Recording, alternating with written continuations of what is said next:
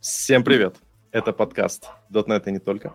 С вами Саша Кугушев, это я, и Ваня Мигалев, а не Крючков, который у нас обычно Ваня Крючков, но, но у нас получилась такая ситуация, что сегодня должен был быть Ваня Крючков э, и Ваня Мигалев, но у нас есть такое правило, что не, не может быть больше одного Вани, поэтому я подговорил тимлида э, Вани Крючкова, чтобы он навесил на него работу по э, поддержке CI. В хэш-таблице просто коллизия случилась, поэтому кого-то пришлось заместить. Да. И Артем Макаляков. Ну, скажи что-нибудь, Артем. Докажи нам, что у тебя Привет. есть связь. Да. Сегодня у нас Я будет здесь, тема... Да. Сегодня у нас будет тема, я скажу так, которая уже была. Мы повторяемся, потому что, ну, практически ровно год назад мы говорили уже про пэт-проекты, про то, что такое пэт-проекты, как заниматься пэт-проектом и так далее и тому подобное. И мы решили поговорить об этом снова, но не просто, значит, давайте повторимся еще раз о том, что мы прошли, только не за три часа, а за полтора, а для того, чтобы мы много узнали за это время, много прошли, и самое главное, что я считаю, у нас сейчас собрался отличный консилиум ребят, у которых диаметрально противоположные взгляды на пэт-проекты, поэтому можем еще хорошенько посраться. Но прежде всего я хочу озвучить... Вот это новость. А, ты, дум, ты думал, мы будем просто мило говорить э, за чашечкой чая? За чашечкой кофе. Да, я чай заварил вечером чай. Вот уже диаметрально противоположное мнение. Маньяки вечером чай пить. Ты потом спать-то сможешь? А зачем? Надо пилить педпроекты. Вот. Да, да, да.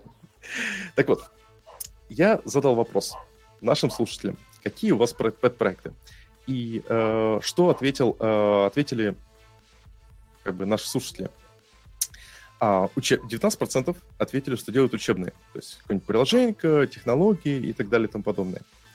3%, всего 3% пишут хардкорные там, свою операционную систему, базу данных, драйвер и прочее.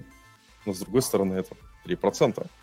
25% ответили, что пишут какие-нибудь полезные утилиты, и, по-моему, это, в принципе, логично. Всего 8% пишут э, игрушки, но, с другой стороны, 8%, наверное, по сравнению с тем, что было в прошлый раз, гораздо лучше. А 4% contributed в open source, ну, что, в принципе, не так плохо. А 8% вместо этого фрилансят. Кстати, я не понимаю, как у людей хватает энергии еще и фрилансить после работы, но как раз, как раз уважаемые слушатели, э, напишите. И э, 1% сказали, что напишут в комментарии, но не написали. А 15% выращивают цветы, строгают стулья, проводят электрическую, электрическую на дачу. Вот занимается все, чем, всем тем, э, чего мне жена все время намекает, но я занимаюсь вместо этого своим подпроектом. И 45%, и вот как раз, ребята, 45%, сегодня будем, о, будем говорить о вас, э, 45% они не, не занимаются ничем. И это печально, и на самом ну, деле это, это здорово. удивляет, как, как они это делают, пусть они научат. Да. Не, это как раз причина, о чем можем поговорить сегодня. Uh, как заниматься проектом, как находить время, мотивацию, желание uh, и так далее и тому подобное, что я считаю прекрасно. Так, ну давайте для начала расскажите, какие у вас... А, так, стоп. самый важный момент. Давайте, чтобы не сильно спойлерить, uh, я расскажу о том, что было в предыдущей серии шоу-нотах вы можете найти э, ссылку на предыдущий выпуск. Э, и о чем мы тогда поговорили. Во-первых, мы обсуждали хардкорные пэт-проекты. Зачем заниматься хардкорными пэт-проектами? В принципе, пришли к выводу, хорошая фраза, что э, когда ты пишешь свою операционную систему, которая нафиг никому не нужна, ты никогда не сделаешь свою операционную систему. Один раз такого одного человека получилось just for fun сделать свою операционную систему. Молния не бьет два раза в одного. Ладно, два раза. А какой Дерри Дэвис? Дерри Дэвис, автор Temple OS. Он написал операционную систему и умер. У кого это на бэкграунде только что произошел звук отличный? Мне кажется, у тебя. Ну, скорее всего, у меня логичнее всего. А, э, ну, да. Ну, нет, я не закончил, он умер, но вечно живет в наших сердцах. Ладно, По дороге он еще сошел с ума, там где-то не то до, не то после, не то во время написания своей операционной системы. В общем, настоящий герой нашего времени.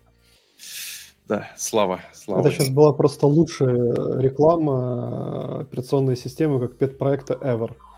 Мне прям захотелось написать корочку. Слушай, ну давай объективно. Когда ты пишешь свою операционную систему, у тебя будет хотя бы отмаза, почему ты сошел с ума. Если ты просто такой, типа, жил, ну, там, в принципе, да. бухал, э, из-за того, что ты пил, у тебя э, возникло э, какие-то э, плохие там, не знаю, повреждения в мозге, из-за этого э, ушел в дурку, ну, как делают не знаю, подавляющее большинство, давайте объективно, людей, э, которые в дурке после 40 лет попадают. Э, ну, это скучно. А вот сделал операционную систему и сошел с ума, вот это уже серьезно, это стоит того. Не поспоришь с тобой, Саш. Да. Второй момент, а, который мы обсудили, это разные виды пэт-проектов. Как раз с этим связано, что есть пэт-проекты, типа прикладные, есть пэт-проекты хардкорные, которые вот как истинное искусство ты делаешь just for fun, и ни для кого не пытаешься вы, выговориться, ни для... Ну, типа, часто сильно в стол. А, собственно, эту типизацию вы видели в нашем опросе. Поговорили немного об архитектуре подпроектов, поэтому если вам интересна такая техническая часть, как архитектура, архитектура подпроекта, сразу давайте идите в тот подкаст, там по тайм-коду кликайте и послушайте. Мы там все расписали, я не думаю, что сейчас имеет смысл э, что-то разбирать. Э, также был мой момент выгорания, и, конечно же, наш подкаст .NET, .NET не только и ни, одного, э, ни одной серии без упоминания Unity было про Unity. Сегодня мы постараемся больше не говорить про Unity, и давайте но это не точно. Но не это не точно, да. Ребята, расскажите о ваших вот пэт-проектах, чтобы вот сразу описать, э, что у нас за ситуация. Вот, Ваня, какие у тебя пэт-проекты? У меня очень много пэт-проектов. У меня 400 репозиториев на гитхабе, и из них типа 95% это всякие пэт-проектики. Э, всякие, короче, серваки, там, телеграммные боты, компиляторы, э, всякие отреверсенные игрушки тосовские. Я делаю штуки. То есть ты, ты действительно ни хрена не спишь? Ну, не всегда удается выспаться, слушай. Особенно вот последние деньги мне приносят. Каждый день я, короче, сижу целый день на работе и ревьювлю код. Потом я вечером прихожу домой, а мне прислали 5 pull реквестов open source, и я продолжаю ревьюить код до самого, короче, глубокого вечера. Ну, а что делать? Не пропадать же добру, Спать. правильно? Эй, это, это для усталых людей. Uh, да, это правда. Кстати, уважаемые слушатели, а 405 напишите... проектов это для бодрых и выспавшихся. Да. Слушай, это когда ты так хорошо заранее выспался, чтобы тебе хватило на 405 проектов? Отосплюсь еще, успею. Можешь скинуть а, нам в чатик а, ссылку на свой, на свой GitHub, чтобы люди посмотрели? Я, да. я, я не нашел здесь чатик. А, там Вернее, я, я не нашел, как в него писать, Саша. Помогите. Слушай, тогда справа ссылка, а, ну или скинь мне в телеге. А, уважаемые слушатели, напишите, вы какие у вас есть подпроекты. А, пока спросим Артема, что у тебя с подпроектами? Слушай, сейчас я не пишу ничего, а, где-то полгода я ничего не пишу. Вот, но я думаю, что в ближайшее время я начну писать несколько тулов Uh, у меня есть такой прикол, что, короче, когда мы начинаем внедрять какую-нибудь фигню на работе, она меня начинает бесить примерно недели через две. И, короче, периодически я начинаю их переписывать. Вот. А не, не все из этого доделывается и доходит до какого-то использования, но всегда весело. Ребята, слушай, не дай бог тебе в АВС залезать. Ты просто потом, знаешь, ты забудешь про сон, пока ты не, переш... не перепишешь полностью весь АВС. Или хотя бы их систему аутентификации. Классно. Ну, точнее, управления. О, Классно. я знаю за, чувака, за, который переписывает систему аутентификации. Ну, это, это первое, что ты хочешь, когда ты влезаешь в ВС, ты такой, а, господи, почему там так все сделано? Можно, Это пожалуйста... до того или после того, как ты хочешь застрелиться? Это во время. Это, знаешь, такой как Во бы время. а, супер, суперпозиция пули, когда пуля, э, знаешь, это пуля Шрёдингера, она еще не вылетела или уже вылетела. И вот в момент вот этой суперпозиции э, ты начинаешь э, переписывать аутентификацию в AWS. Это самое удачное время. Да, кстати, да, как раз потому что в теории оно может, оно может быть... э, э, с- ладно, это уже дальше идет СПГ СПГС. Так, ну что ж, э, мы поговорили, и вот у нас был до этого интересный вброс. Смотрите, у нас очень большой... А, я же про себя не рассказал. А у меня, вы знаете, я игрушки пилю. И вот самый интересный вопрос был. Прям супер вбросовый. А полезно ли вообще для карьеры пэт-проекта? Потому что я, насколько помню, в всю мою жизнь ты, э, вот я слышал одну и ту же фразу. «А нужны ли пэт-проекты?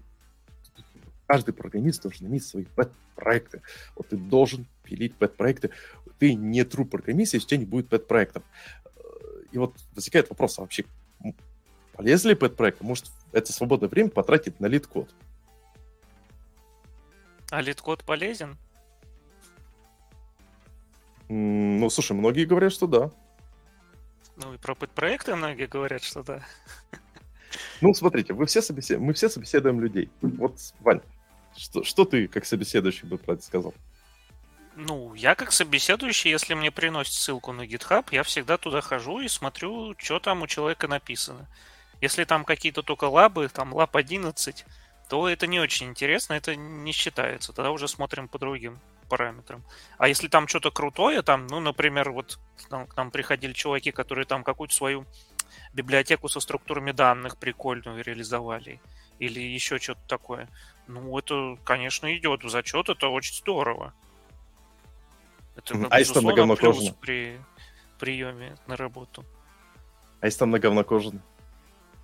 Если там кожано, то, ну, я могу прислать pull request. Вот это жестоко. И поправить. Ну, а чё нет? Не, ну, на говнокожано я не видел такого, чтобы прям у кого-то была хорошая, интересная библиотека, и там было, ну, прям реально плохой код в интересной библиотеке. Чаще всего на говнокожано в каких-то таких бросовых проектах, типа там Lab 11, которые я не смотрю. А которые стоящие, там обычно нормально. Ну или можно найти объяснение тому, что там написано. Ну, слушай, самое-то плохое иногда хороший код. э, Вроде вот смотришь, код хороший, но понять, что там происходит, невозможно. Ну, это обычная история, это как бы я Да, так вот. программирую все время. А что, а что бывает код, который понятный? Ты еще про самодокументируемый код расскажи. Ну, мифы, мифы. У нас уже был в свое время выпуск про мифы. Окей, Артем, а с твоей точки зрения, полезен ли пэт-проект или лучше на литкоде пош- пош- пошпилить? Ну, знаешь, я, если честно, не очень литкод уважаю. Вот мне кажется, что это во многом просто задрочество на типовые задачки, которые в реальной жизни не сильно много чего дают. Ну, что-то дают, наверное, какой-то базовый уровень, да, но прямо вот нарежка LeetCode а, мне кажется, не сильно хорошая идея. Вот. А pet-проекты, если у человека есть GitHub, я захожу, наверное, так же, как Ваня, и смотрю, если там что-то интересное. Но у меня объективно нет времени, чтобы просматривать весь GitHub каждого соискателя на вакансию. Ну, типа, блин, come on, ребята. Невозможно это все просто прочитать. Но если ты заходишь, и там вот что-то есть интересное, ну, реально, чувак что-то замутил там, сервак какой-нибудь сделал. Не знаю, супер-мега-дупер быстрый там TCP какой-нибудь придумал свой собственный. Он, конечно, стопудово не самый быстрый, и, может быть, даже вообще не работает, но интересно посмотреть, как он пытался сделать, чтобы он был там самым быстрым, либо еще что-то такое. Если я вижу это, то, ну, да, прикольно, это будет там небольшой плюсик э, в карму э, этого соискателя. Как, бы, как, как минимум А это него- говорит мне о том, что парень увлеченный и что-то делает. А если у него просто список туду? Что он не, то есть, это, как- не унылая печенька, которая, короче, не развивается совсем. Слушай, а если у него просто список туду, туду лист? Знаешь, такой классика? Что там, типа, тудушка? Да, тудуш, тудушка на реакте. Которую он Ну, э, одни- одной командой Ну, в Шелле сф- сформировал. Ну ладно, тудушка на Блазаре, там две команды надо. Ну слушай, если на Блазерную вакансию Слушай, ищем да, чувака, то почему нет? Ну, типа, если вы- почему если не учесть есть это как небольшой смотри, плюсик? Если у вас есть Блазар на вакансии, то это уже такой вопрос хороший. Да ладно тебе, Саша. Вообще, если чувак пишет даже что-то простое, но а, не на типовом стеке, ну, то есть ты заходишь туда и видишь, что он там, не знаю, на расте что-то замутил, там, пусть даже тудушку, или там на гошке, или еще на чем-то. Ну, как бы, окей, парень там, или девушка расширяют свой кругозор. Ну, хорошо же. Ну, мини-плюсик. Может быть, как, крохотуличный, но все-таки. Да, справедливо. А, Я бы, кстати, на вот этот вопрос, полезен ли пэт-проекта, ответил бы следующее. Мы забываем, что мы как-то смотрим а, на человека часто в, э, знаете, в вакууме, на круглого человека в вакууме. Забываю о том, что у каждого человека есть э, э, ряд, э, можно сказать, таких, кстати, ачивок, которые надо, будет, надо заполнить для той или иной позиции, для той или иной вакансии. То есть, например, если у человека, у тебя идет просадка полная по компьютер-сайенс, то есть там ты вообще не можешь ничего не знать, то, мне кажется, имеет смысл а, потратить свободное время на то, чтобы просто почитать книжку по компьютер-сайенс. Тот же м, Кнута. Кормана! Хватит кнута пихать везде. Это знаешь, такой... «М, ты можешь потратить немного времени, чтобы прочитать кнута. И все. И знаешь, такой человек мотивация, такой... И ловушка захлопнулась. Да, ловушка захлопнулась. Это вот то, то же самое, что и про open source. Людям говорить, ну вот давайте, человек может сделать свой собственный драйвер, свою собственную реализацию TCP стека и так далее и тому подобное. А если он просто хочет тудушку сделать, ну, что плохого? 90% людей обычные люди. Мы, я, я считаю себя обычным человеком. Да, большинство присутствующих, кроме, наверное, человека с 400 проектами, можно считать себя обычным человеком. И поэтому, как бы, ну, в большинстве своем сразу запиливать э, э, какие-то такие глобальные вещи ну, не имеет смысла. Главная мысль, что, что я хотел подметить, что э, у каждого человека есть определенные э, ачивки, которые нужно выполнить.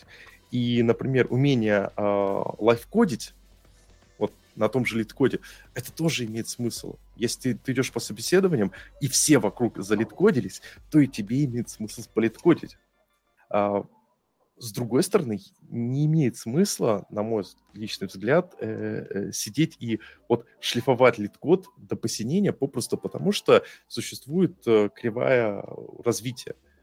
Ты очень быстро развиваешься от нуля до там, первого плато, а после первого, после первого плато у тебя каждый следующий скачок, он все меньше, меньше, меньше. И получается, что ты затрагиваешь больше усилий, а рядом чувак просто возьмет и напишет туду-лист на расте и получит твою работу, потому что, э, не знаю, Ваня или Артем его посмотрели и сказали, ну, он, конечно, не супер гений решения алгоритмических задач, он просто их классно делает, зато он на расте может сделать туду-лист. Че, нечем крыть? А что крыть-то? Ну, типа, да, знаешь- все, все правильно, надо знать свои недостатки и пытаться над ними работать. Это, ну, наверное, это должно быть приоритетнее, чем просто приколоться и написать э, тот проектик, который тебе прикольнее. Ну, конечно же, человеку любому нужно развиваться, нужно э, поддерживать свои навыки, типа, в, в хорошем состоянии. Особенно если у тебя работа там какая-нибудь специфичная, и ты там опердень целый день крутишь, а хочешь э, заняться, ну, какой-то более general разработкой, то, наверное, имеет смысл, ну, действительно работать над проектами, вот, которые как-то сходны с тем, над чем тебе хочется работать, а не с тем, над чем ты работаешь прямо сейчас. И вот тут возникает следующий интересный вопрос. Я вот задался им как раз по результатам анализа ответов э, с предыдущего выпуска. Так проекты, может, это вообще возрастное? Ну, в смысле, ребятам 20, 23 лет, то есть таким молодым активным джунам нет смысла идти заниматься пэт-проектами, стоит сфокусироваться на их основной работе. Ну, по принципу, ты когда студент что-то пошлепал такое простенькое, а дальше ты фокусируешься на основной работе и на добивании тех скиллов, которые ты э, не добил. А потом уже, когда ты чуть-чуть подвыгорел, заняться пэт-проектами. Что вы думаете, ребята? Ну, слушай, я занимался пэт-проектами, и когда мне было 23 года, и когда мне было там меньше. Так что, ну, я не могу с этим согласиться, по-моему. Это в любое время, ну, типа, прикольно потратить время, прокачать навыки в смежных каких-то стеках. Я не считаю, что это только для старперов. А, тут скорее возникает следующий момент, что когда у тебя душа тянется к проекту, ну, я считаю, что нет смысла ограничивать и говорить, что нет, я хочу написать этот проект, нет, я буду сидеть и должен, там, не знаю, качать перса в линейке. Вот. Обязан. А, но есть другая ситуация, что большинство людей, а, они, э, ну не большинство людей, давайте, существует достаточно большой пласт людей, которые а, пэт-проекты, которые к пэт-проектам относятся по принципу, да, как бы хочется, но вот нет времени, мотивации, желания и как-то в себе допинать до этого, это, это требует усилий. Поэтому это такая, как бы... Э, с другой стороны, с возрастом эта вещь становится все сложнее и сложнее. Знаешь, мне кажется, если нет мотивации, то, может быть, действительно не стоит этим заниматься. Стоит заняться чем-то, ну, во что можно более эффективно вложить свое время и получить профиты по тем направлениям, которые тебе интересны. Ну, там типа LeetCode тот же самый покачать, там книжку почитать. В конце концов, если ты, реально, ну, типа, устаешь на работе, и у тебя потом башка не варит там по программированию, ну, качай ты себе перса в линейке. Ну, а что такого-то? Ну, это твое время, ну, занимайся чем нравится. Ну, не будет у тебя небольшого плюсика там при трудоустройстве. Ну и что, ты другими, может быть, плюсами это перебьешь. Тем, что ты дофига стрессоустойчивый, у тебя эльф 80 уровня прокачан. По-моему, там 60 level максимальный. А еще выглядишь выспавшимся. И это а, тоже. Линейка и выспавшийся это вообще две разные вещи. Ну, нет, Саш, ты на самом деле просто... Есть, есть игроки разных совершенно категорий. Есть чуваки, которые задротят там круглыми сутками в эту линейку. Или в подпроекты, например. А есть чувачки, которые там задонатили и, короче, играют там вечерком пару часиков побегал, он понагибал там всех в окрестностях и закончил. Как задонатить Программирование, правда, так просто не работает. Слушай, надо, надо добавить в Rider фичу донат ты как бы донатишь, и тебе э, просто берут и твою фишку, я не знаю, как, короче, как, Copilot подключить, только подключаемый через донаты. И как... Точно, надо, короче, мега фича. Краудсорсинг. Не, ну краудсорсинг ты не сможешь монетизировать. А идея в том, чтобы э, человек... Ты, то есть у тебя возникла проблема, ты не знаешь, как заимплементить какую-то фичу. Ты открываешь лутбокс, и у тебя э, может выпасть... Допустим... Выпадает фича, но совсем не та, которая тебе нужна была. Ну да. А ты ну, потом идешь с ней на аукцион? Слушай, гениально. Ребята, да, это же отличная монетизация Stack Overflow. Супер. Ну, вот как только мы научимся генерить генерик фичи прямо для проектов, да еще и не те, тогда сразу запилим непременно. Да. Все, надо, надо, короче, предложить это. И все больше, больше, короче, э, ресурсов в это потратить. Вообще, а... если в эту степь говорить, то есть же такие штуки, как э, Bounty Source, или как там это называется, когда ты, ну, э, юзеры или авторы там проекта open source, пет проекта могут назначить награду за исправление там каких-то ишуев, а народ, возможно, придет и поправит или сделает им там фичу запилит. Вот. Кстати, да. Но Устраиваешь ну, магазин для этой хрени в IDE-шечку прямо, и вот тебе готовое для open source только, правда. Ну, а чё? Ну, с другой стороны, там какие-то вещи можно э, и наполовину open source. А, и мы на самом деле плавно подошли к довольно интересной теме. И сразу хочу задать вопрос Артему. Артем, ну ты полгода не занимался проектами. Почему? Звучит Потому как обвинение. У меня не хватало времени на сон. Не то чтобы, чтобы писать пет-проект. Ну, вот в этом и момент интересный. Э, мы часто э, говорим, что вот у нас не хватает времени на пэт-проекты из-за времени. Значит, у нас просто не хватает времени на пэт-проекты. Есть куда более приоритетные задачи. Для того, чтобы понять, нужно понять мою мотивацию. А, моя мотивация делать пет-проекты всегда была, ну, она есть, там, состояла примерно в двух вещах. Либо есть что-то прямо невероятно захватывающее, ради чего э, я могу забить на все, не спать ночами, короче, э, вдыхать там внутривенно э, энергетики и кофе, лишь бы писать это очень интересное что-то и захватывающее. Это первый вариант. А, к сожалению, со мной это случается довольно редко, вот, но, но случается. Вот. А второй вариант пет-проектов – это когда на текущей работе мне становится скучно.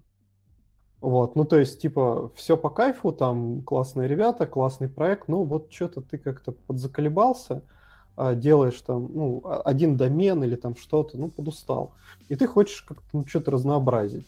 И ты приходишь вечером, как бы, ну, ты не готов менять работу, не хочешь увольняться, ну, в текущий момент. Да, но вот что-то как-то подустал. И ты тогда просто приходишь домой и начинаешь фигачить какой-то пет-проект э, на другом стеке, или какой-то прям вообще сильно странный домен, там, не знаю, который тебе хотелось бы попробовать, там, не знаю, придумал себе воображаемый там Health IT стартап и фигачишь его дома. Вот, э, чисто по приколу, ну, потому что интересно. Вот. А, и вот моя мотивация в основном такая. Соответственно, последние полгода я нифига не делаю, потому что а, мне интересно на работе, и там у меня такая загрузка, что, короче, влюбиться в какой-то другой проект и, и начать его как-то делать, ну, вот прям совсем не получается. Вот. Ну, ты кранчишь, короче. Если, если коротко сказать. Ну, типа того, да. Человек, наоборот, сказал, да, что у него да, все вот хорошо, вот ему работа нравится. А кранчишь сразу. много там. А, я просто на самом деле Это считаю... называется кранчу с удовольствием и не стесняюсь этого. А, ну, окей. А, я бы подметил другой момент, что очень часто, ну, скажем так, я просто знаю Артема, Артем мне рассказывал о своем там резкий тайме, что у него резкий тайм э, перевалит просто все возможные пределы, и я вообще не понимаю, как люди могут так много работать. А, но я, опять же, общаюсь со многими ребятами, да и я сам такой замечал такую любопытную вещь. В среднем по больнице э, понятие «у меня нет времени», оно не означает, что у тебя по-настоящему нет времени. Как правило, у тебя просто недостаточно энергии, мотивации. А вот если будет достаточно мотивации э, и э, какого-то движа, то время всегда найдется. И вот тут есть самый интересный момент. Уважаемые слушатели, Потому как раз которые, э, которые как раз ответили 45%, э, что не занимаются подпроектом, потому что нет энергии, мотивации и прочее. Классическая проблема всех таких движей в том, что очень сложно начинать любая активность, она э, отнимает бесконечно много количества времени и энергии, когда ты только стартуешь, но когда ты уже стартанул, там, не знаю, свой проект, свою как бы какую-то там активность в фрилансе, да банально подкасты, э, потом уже оно идет в процессе по накатанной, и у тебя не возникает как бы такого большого требования фокусировки, энергии и прочее, как было в начале. Поэтому вот мой личный совет, э, если вы хотите заняться проектами, но все время что чего-то не хватало, не хватало энергии, э, либо возьмите себе отпуск небольшой на 3-4 дня, либо э, поговорите с семьей, что, допустим, пожалуйста, не трогайте меня на выходных, э, либо самый лайфхак, вот просто супер-мега лайфхак.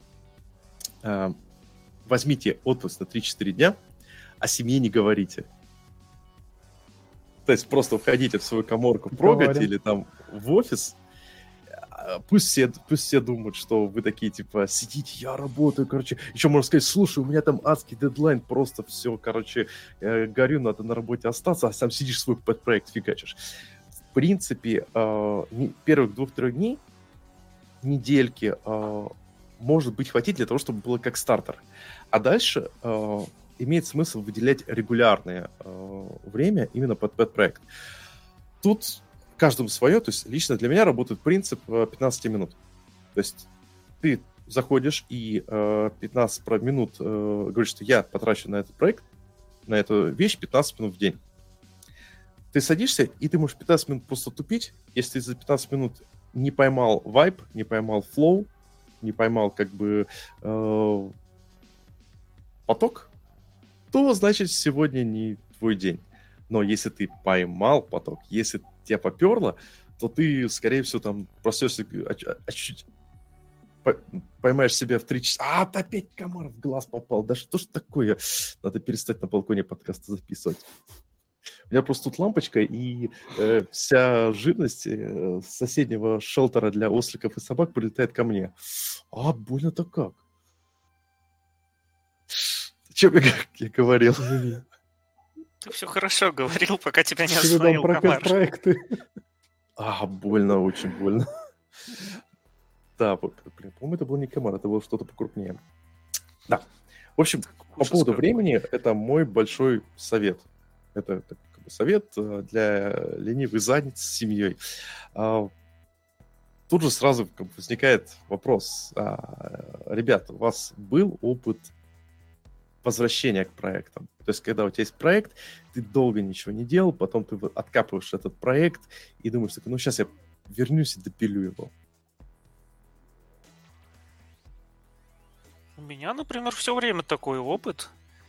Ну, потому что у меня очень много этих проектов, и поэтому, если я последовательно по списочку прохожусь, то я вот к этому проекту вернусь там в следующем году или еще через какое-то время.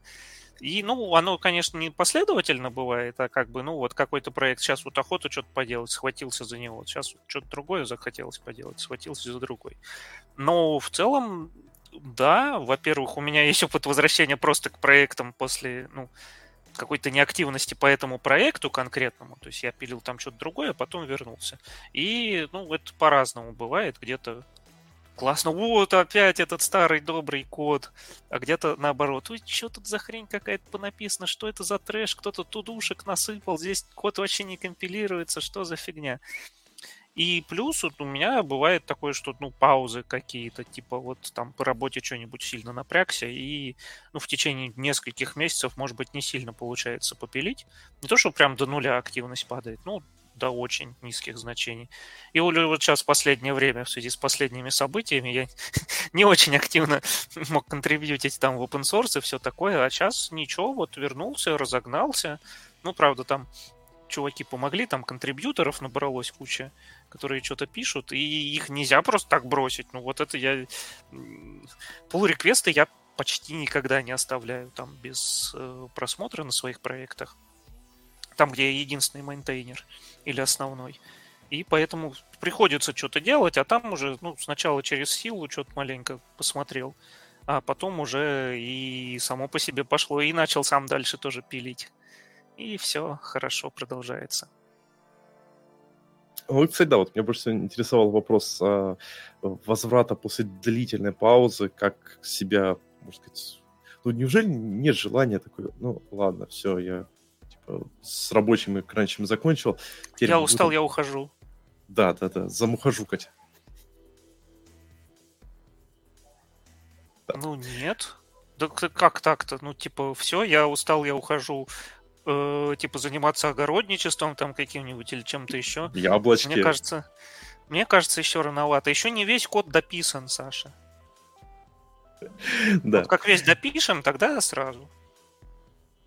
Вот, Артем, у тебя бывало такое, что вот у тебя есть пэт-проект, и ты после длительной паузы, когда ты ничего не делал, ты к ним возвращаешься? Слушай, бывало, но у меня опыт не такой позитивный, как у Вани. А, в основном, видно, это было где-то там на... Когда я был, короче, на, скорее на старте карьеры. Последнее время там не сильно получается у меня возвращаться к своим проектам. Вот. А, и тогда обычно постоянно ловил такой разрыв, что когда ты начинал, у тебя был один там а, уровень технический, да, проходит какое-то время, ты возвращаешься к своему проекту, за это время ты уже вырос, ты смотришь на то, что ты делал раньше, и такой, господи, божечки, Репачить, репачить, сжечь. Нет, нет, да, вот сжечь, удалить, вымороть и никому не рассказывать. Вот такое бывало, вот. А, а каких-то успешных кейсов, чтобы я там типа чем-то позанимался, позанимался, потом вернулся через какой-то долгий период и продолжил заниматься, а у меня обычно не получается. Не получается по двум причинам. А, ну, точнее, по одной главной. А, я теряю интерес. Ну, у меня так получается, что я как бы пофигачил-пофигачил, проверил, ну, сделал какой-то пок или проверил даже какой-то концепт. Там может даже приложуха не работать. Но там сделал какой-то маленький кусочек, прикольно там упоролся в него. А все остальное вокруг уже доделывать неинтересно. Я как бы такой, ну, это сделал, получил удовольствие, там, прокачал какой-то момент свой, там, э, какие-то знания получил. И второй раз возвращаешься, такой, ну, тебе уже неинтересно. Такой, типа, а, пойду что-то другое сделаю. Ну вот. вот, да, вот это интересный момент. Э, точнее, это как, как раз самый сложный момент, потому что часто с пэт-проектом возникает ситуация, ты стартанул что-то, нахрапом сделал, потом забил на некоторое время, возвращаешься, думаешь, ну, это, это не вылечить, закопать. И как результат собирается такой у тебя куча всяких, на, большой набор недоделок. И вот, как я понимаю, Ваня, э, Ваня тебя, мотив, да, э, тебя мотивирует, чтобы у тебя не было кладбища недоделок, это твой contribution в э, сообщество. То есть у тебя э, GitHub комьюнити, ну, ты понимаешь, что ты ответственен перед ними. Правильно ну, я понимаю? Слушай, э, это так не для всех проектов. Ну, то есть у меня есть там какой-то комьюнити, где мы, ну, пишем некоторые штуки именно для этого комьюнити. Там сайтик, там бота, чтобы он там сообщения передавал между правильными э, сетями, там, в которых мы работаем и так далее. Это достаточно небольшая часть, вообще говоря, моей работы кое-где, ну, просто вот, вот, допустим, компилятор сишный я начал запиливать. Я просто выложил в Твиттер ссылку, типа, чуваки, смотрите, я пилю сишный компилятор, о-ло-ло. Народ наставил мне звездочек на гитхабе, как бы позитивный фидбэк от сообщества приятно, и я поэтому продолжаю пилить. Ну, и в первую очередь, конечно, потому что это прикольно. Но, конечно же, в любой работе есть хорошая, приятная часть, где все весело идет. Есть скучная, грустная часть, где все плохо и буксует, и, короче, тяжело. И, ну, что с этим делать? Ну, либо оставлять такие проекты, такие очень большая куча у меня, конечно же, есть. Либо все-таки продолжать тянуть. Э, через какое-то время, через энное количество лет, проект уже становится таким, типа, э, раритетным, старым очень и уже совсем по-другому относится к коду. Типа вот у меня там есть какие-то, там из 2010 года какие-то куски кода, и совсем не хочется их удалить, хочется поржать над ними, и типа вот, вот это приколюха, я сейчас отрефакторю код из 2010 года, а за за берешь и рефакторишь код из 2010 года. Like a boss. Черт, я, я, я, я на свой код из 2010 года бы Ладно, мне жалко людей, которые взяли мой код с 2010 года. А мне не жалко, мой код до сих пор работает в морге. Мой код до сих пор, ну ладно, по крайней мере, пару лет назад работал в Петровиче, но это не значит, что... Даже, как говорится, если оно работает, это не означает, не означает, что оно прекрасное. Слушай, оно не прекрасное, но оно выполняет свои э, функции, как задумывал создатель. И мне даже страшно представить, что они делают в морге. Ничего из того, до чего ты не можешь догадаться. Инвентаризуют да. трупы. Именно так. Как скучно. Да, ладно, слушайте, у нас Ты же очень... Там балет будет? Да, да, да, да, да. А... Да, ладно. Еще вот просто попытаясь ответить на вопрос, что делать с тем, что вот у тебя э, одна из, э, один из наших слушателей э, хорошо отметил, что если ты хочешь вернуться к проекту, но тебя вот стопает, что ну там на говно кодил, или ну что-то мне скучно им заниматься, хочу что-то новое и прочее, то у тебя от этого проекта высокие ожидания. И это действительно так. И вот один, на мой взгляд, один из очень прикольных лайфхаков. Что с этим делать? Это модульная структура. То есть э, я вот недавно у себя э, подметил, что э, когда ты разделяешь хорошенько свой проектик какой-нибудь на модуль, то есть, например, у тебя игрушка, ты делаешь игрушку, раздели на модули, и если разные кусочки говна правильно друг от друга изолировать, то они мешать друг другу не будут. Ты можешь... То вроде допустим, как уже ян... и не говно, да?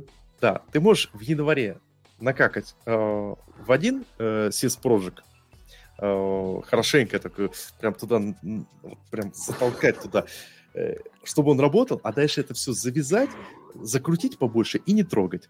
Как говорится, вот он висит, работает, не трожь, воняет, не воняет, потому что правильно, правильно заизолирован. Open close принцип. Вот э, этот подход очень... Так вот, что такое open close принцип. Хорошее описание. Неожиданно. Да.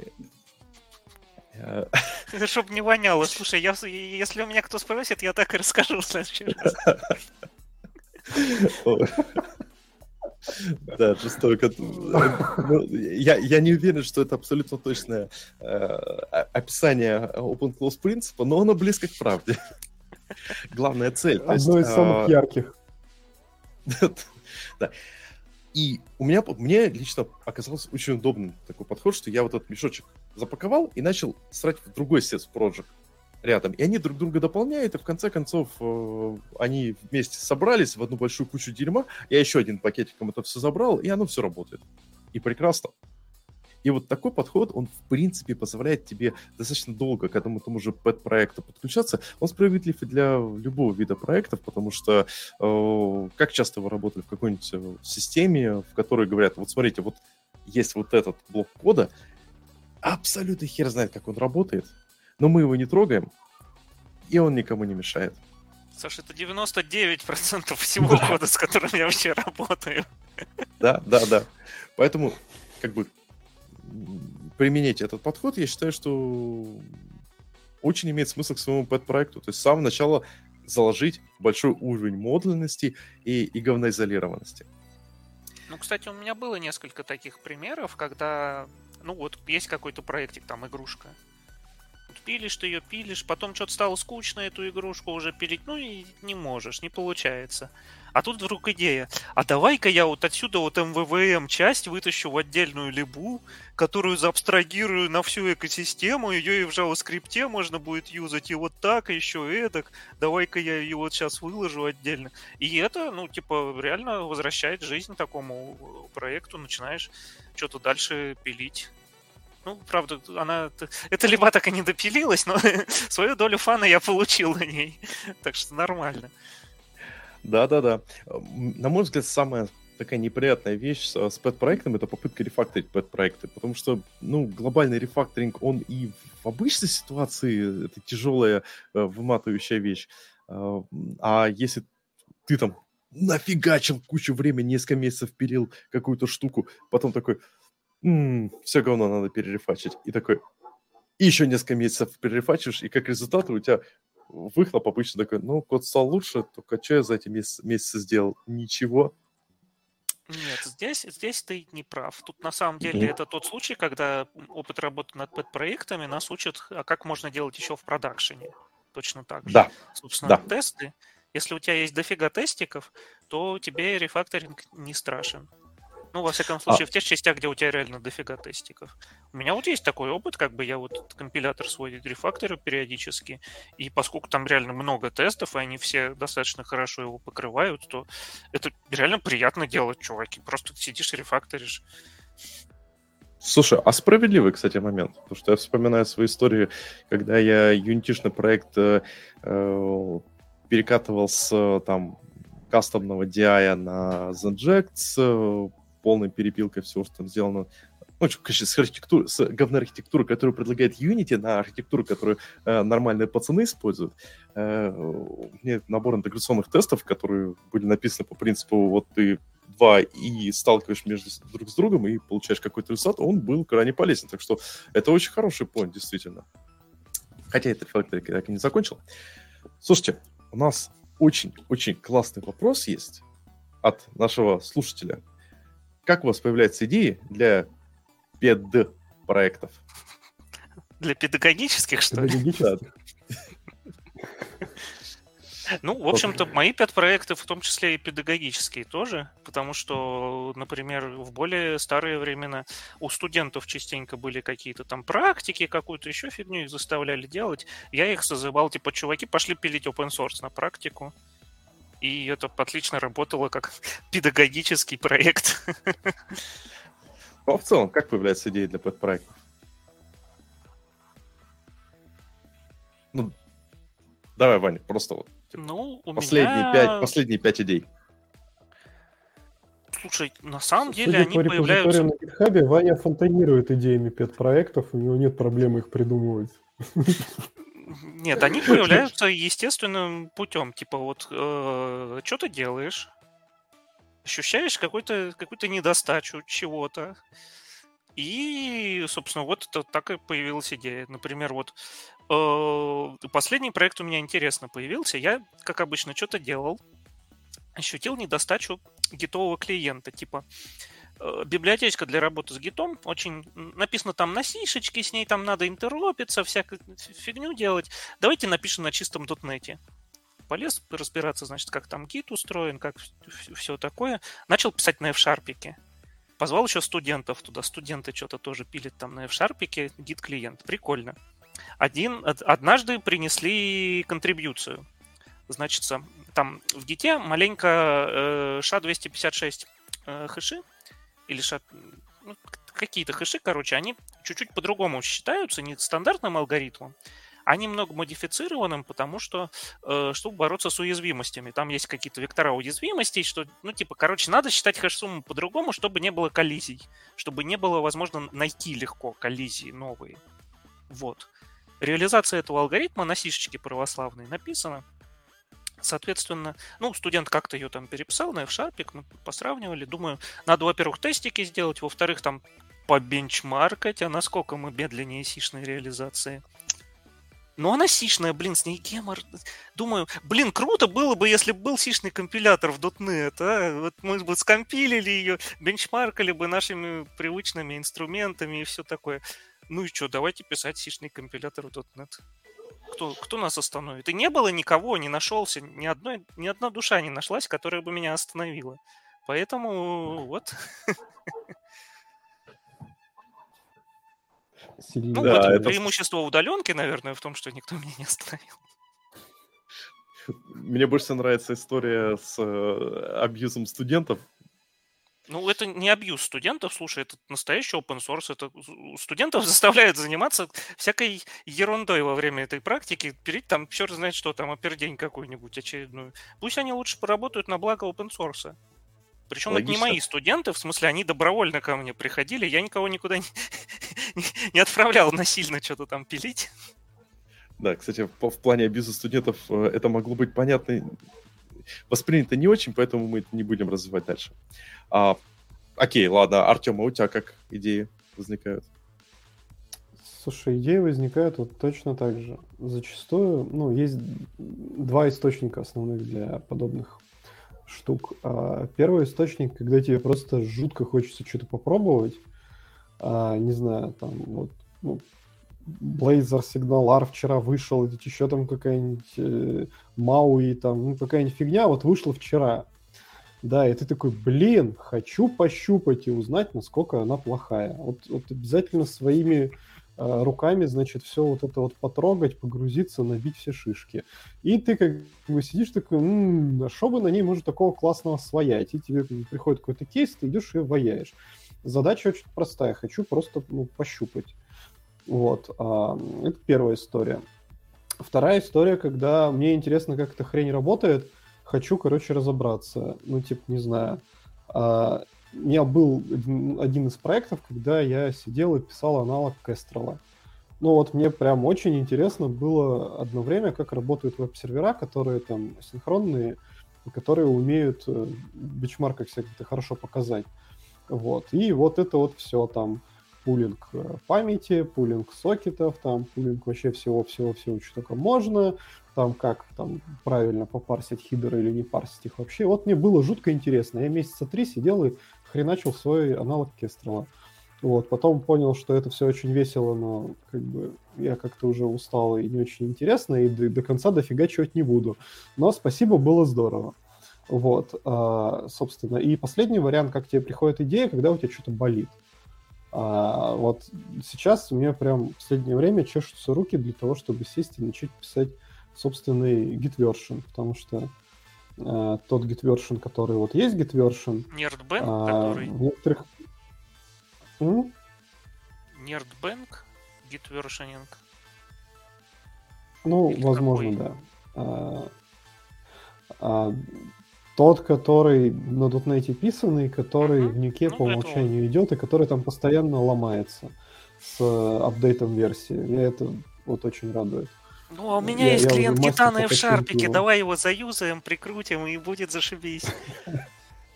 Да, вот, вот отличный план, короче. Еще мне не очень нравится, как там считается версия, ну, в ряде случаев, и конфиг там, ну, такой, короче, в с особенностями. Его нужно прокурить. У меня в двух командах люди не осилили его прокурить, короче, понять, где там что нужно поставить, чтобы посчиталось так, как они хотят. Вот, короче, и, и, и у тебя болит, и ты такой, блин, я уже там заколебался, короче, пацанам там шестой раз объяснять, как эту штуку готовить, чтобы она там классно работала. Пойду напишу свое. Вот, и, короче, полетела душа в рай, как обычно. Возможно, из этого да. ничего не получается, но всегда как бы весело. Да-да-да. А, слушайте, а я от себя отвечу на вопрос, как появляется идея для пэт-проектов игровых. Потому что, на самом деле, не все так просто. Дело в том, что, мне кажется, любой человек, который э, много играет в игры, в какой-то момент осознает две вещи. Э, точнее, который много играет в игры и еще пытается что-то делать, стоят две вещи. Первое, э, все уже сделано за, за нас. Но говно.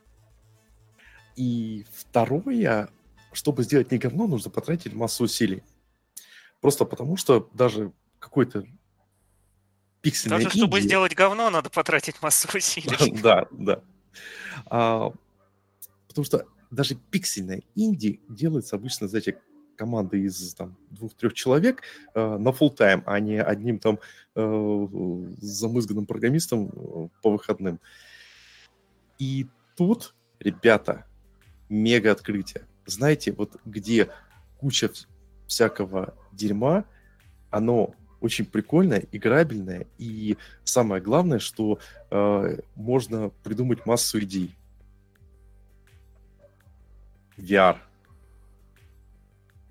Именно в VR за счет того, что у тебя э, из коробки ты получаешь э, иммерсивность, то есть у тебя нормальный шлем с шестью степенями свободы. Никто, не путайте, пожалуйста, э, то, что было там Google, Cardboard и прочие вещи. Там три степени свободы, это совсем не то. То есть берешь какой-нибудь Oculus Quest второй, э, у тебя нормальный шлем с нормальным железом, с шестью степенями свободы, и ты уже автоматически можешь, у тебя тут же при, при, приходит в голову бешеное количество идей, как это можно применить. Просто потому, что ты смотришь такой, так, окей, я люблю стратегии, стратегии в космосе как минимум у тебя появляется э, способ, как правильно перемещать противников тем или иным способом. Это первый момент, то есть сама, само окружение позволяет. Но есть второй момент. Э, дело в том, что сама индустрия VR, она еще очень молодая. Там практически нету крупных э, AAA проектов. И как результат, играя в VR-игры, ты все время ощущаешь себя, вы знаете, как, э, как вот мы были в наверное, в нулевые, когда играли в игры и чувствовали их несовершенство. Только еще, только в 50 раз сильнее, потому что ты видишь, думаешь, господи, как такое дерьмо можно выпускать? Вы вообще с ума сошли? Почему у этой игры, которая э, не выдает стабильный 72 FPS, в VR столько много рейтинга, и все они говорят, что она потрясающая. Господи, кто? Почему? Ну, это, конечно, не все игры. Есть много очень крутых игр в VR, если интересно, пишите там в личку, расскажу. Я большой поклонник этой, этого дела. Но на, это настолько воодушевляет. Я считаю, что ничто так не, не воодушевляет тебя, как э, дерьмо, сделано чужими руками. Когда ты думаешь, что, ну, если вот у этих ребят получилось дерьмо, и оно, в принципе, неплохое, то я могу это сделать не хуже. Ну и самый последний момент прикольный VR э, это, ну, именно в плане идей VR, это очень быстрая разработка этих самых идей. Попросту потому, что эти идеи очень простые.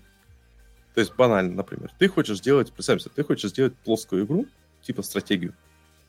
Как это будет звучать там? Я хочу сделать своих героев меча и магии, которые будут там такие же, ну, там, с прибабахами, допустим, с, э, не знаю, там, что может, я не знаю, что, как, каким есть уже идеальный герой меча как и магии. Как можно герой... улучшить героев меча и магии, Саша? Да, вот тут ты встрял, можно... конечно, в тупик.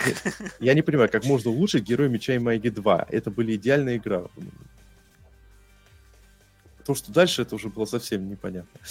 Э, в общем, ну ладно, Подожди, а хочу третий? сделать...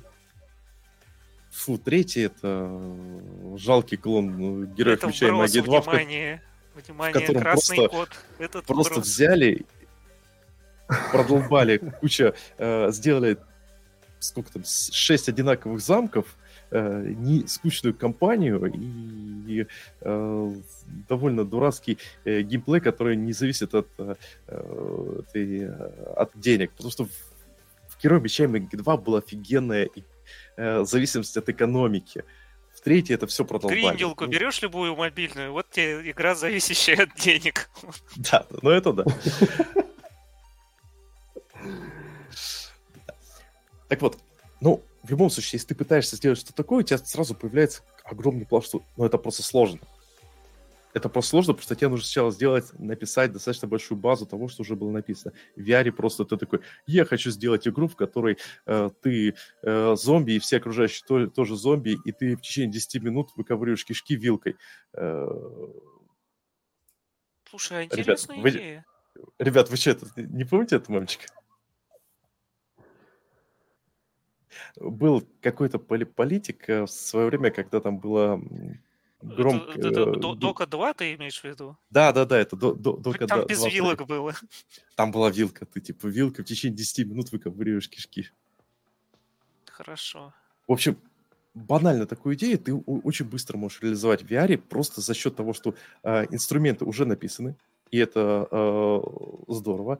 И самое главное, эм, у тебя идеи обычно сильно, э, вот от если ты VR, э, лежат на поверхности. Потому что они именно вокруг VR. Ты такой, типа, раз, какой-то способ управления, какой-то способ перемещения и так далее и тому подобное.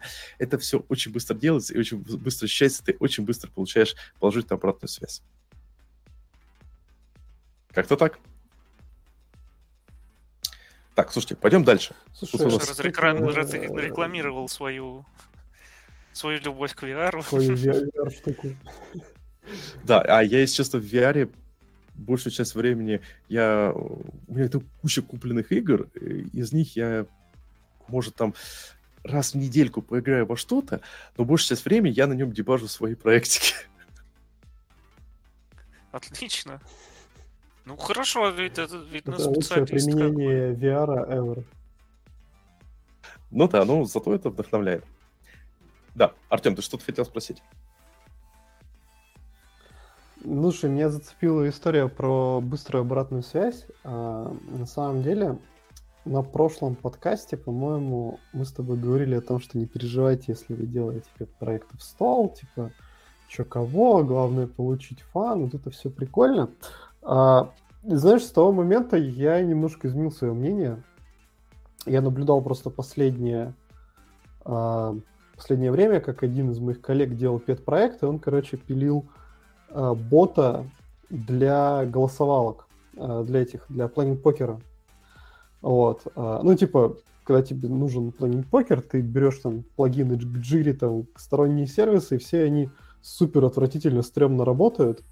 И чувак такой, типа, блин, я сейчас запилю для телеги бота для оценки задачи. Он, короче, его запилил там очень быстро, как-то, ну, типа, так, э, типа, типа proof of concept, да, как бы быстро, короче, захостил где-то там на какой-то виртуалке из 90-х, которая там покупаешь, ну, то есть не в клауде, а где-то там вообще там каком-то очень странном хостинге, короче.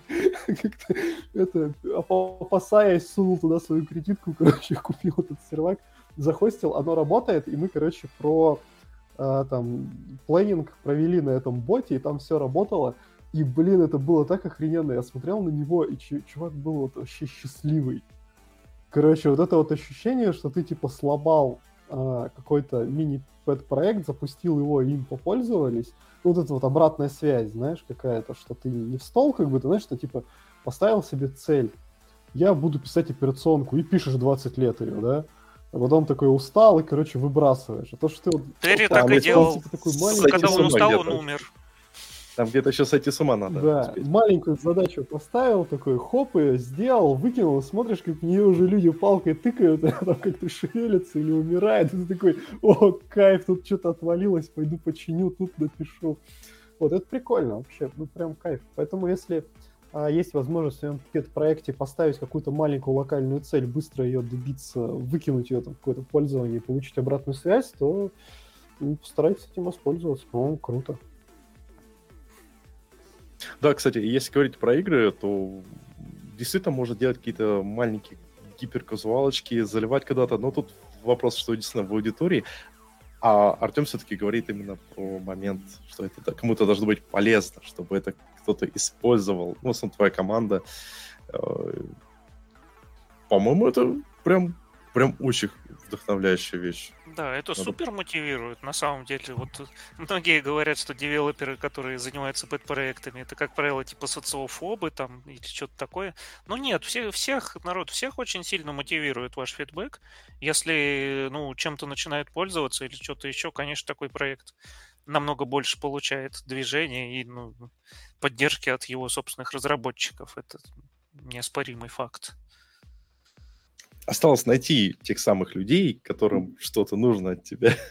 Ну, в принципе, если так... И запереть для них проектик. Да, да, и догнать их. Догнать их и запереть для них проектик, чтобы они еще пользовались. Вот, поставить им везде. Ну, слушайте, на самом деле много задач таких. Слушайте, очень интересный коммент был э, у нас от нашего слушателя. Я вот сейчас отмечу его в стриме. В целом, Э, слушайте, жалуется, что он хочет собрать... У него в группе все китайцы, он один иностранец. И он хочет собрать команду для инди-проекта на Unity, но нужна идея, чтобы всем было интересно.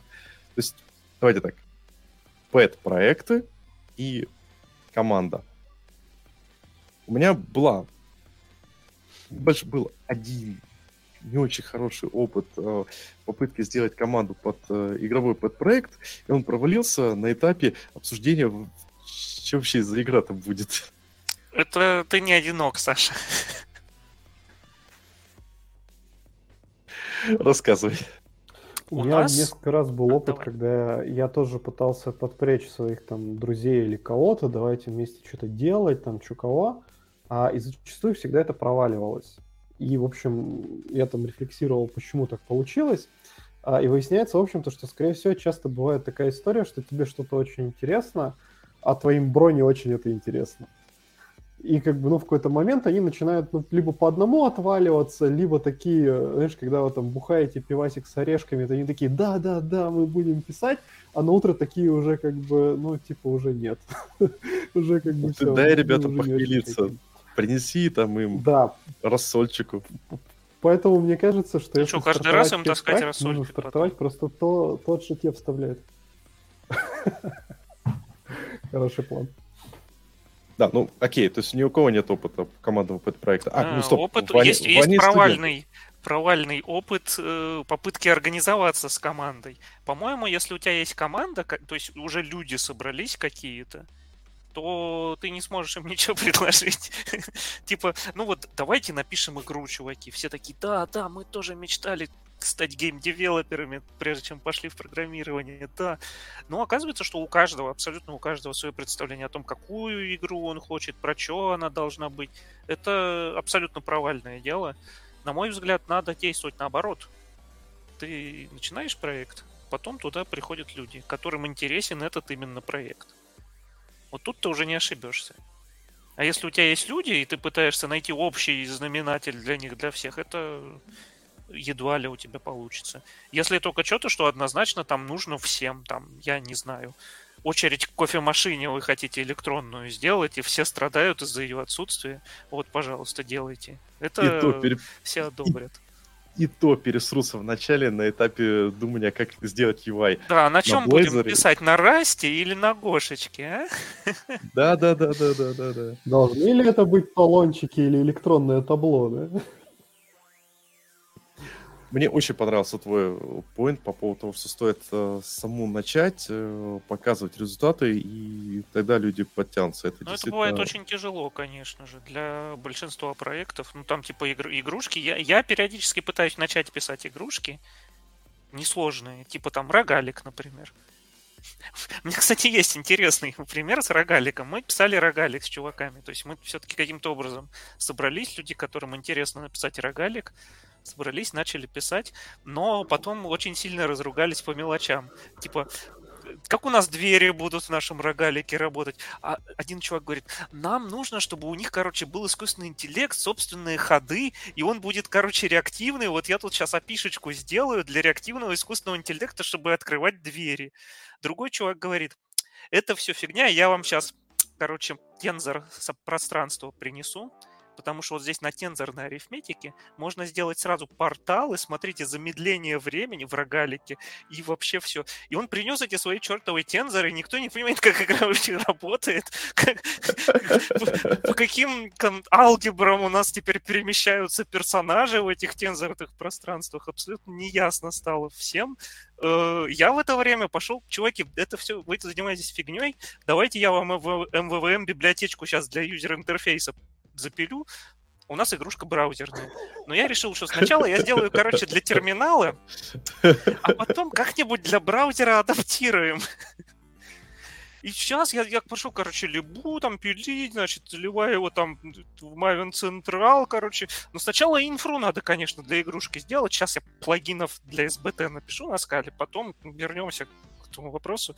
В итоге, в общем, лебедь, рак и щука просто. Еще один чувачок запиливал нам геймдизайн документы. Вот он единственный, кто сделал свою работу хорошо. Геймдизайн Только никому не нужно, он оказался. Мы, мы, мы, я периодически пытаюсь сделать очередной набег. У меня там сейчас это почти собирается, короче, Scala.js версия э, терминальной библиотеки для того, чтобы можно было ее встроить в игрушку и продолжить делать что-то с тензорами сопространства. Блин, у меня э, на прошлой работе э, был э, Холивар э, с чуваком. Он такой чувак чисто из, game, из gamedev а. А мы, короче, геймдишное приложение, приложение для AR пилили. И он такой, типа, постоянно говорил, типа, чувак, я ни хрена не понимаю, что вы тут пишете на своих там реактивное программирование, ООП, да в жопу, оно мне не нужно. Я из gamedev а, мы просто скрипты пилили, что там направо-налево, вместе собрали, работает, пошло на дальше.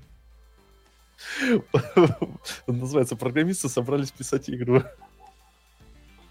Да, слушай, а вот наш слушатель задает вопрос, а как показать людям, что у тебя есть интересный pet-проект, если ты no-name? Вот это прекрасный вопрос. У меня есть опыт как раз свежий с компилятором. И это реально просто. Берешь, короче, и просто пишешь в Твиттер или там куда-нибудь, не знаю, на Reddit на какой Я не уверен, как Reddit работает, но кажется, туда можно просто закинуть линочку и сказать, чуваки, у меня вот тут прикольная какая-то штука. Если комьюнити действительно это интересно, то за тобой потянутся, отвечаю. Ко мне в первые несколько часов там навалили 170 этих звездочек на гитхабе, и пришло несколько человек, действительно законтрибьютили фичи небольшие весьма позитивный опыт, просто вбрасываешь в соответствующее сообщество, э, чтобы показать, что у тебя есть, ну, или там что ты планируешь, если даже еще ничего нету.